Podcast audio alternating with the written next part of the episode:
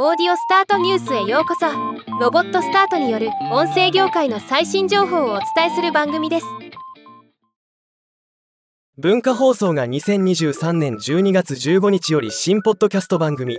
埼玉西武ライオンズ長谷川信哉スマイルフォーユーを配信開始しました。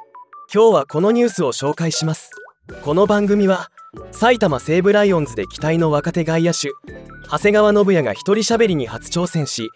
チームメイトとのベンチ裏エピソードやプライベートの話に至るまでライオンズファンはもちろんライオンズファンではない方にも楽しめる内容になっているとのこと。初回配信は長谷川選手が自身の趣味の話やチーム内での交友関係などここでしか聞けない話を語っています。配信は各週金曜日正午更新。1エピソードの長さは30分弱となっています。ではまた。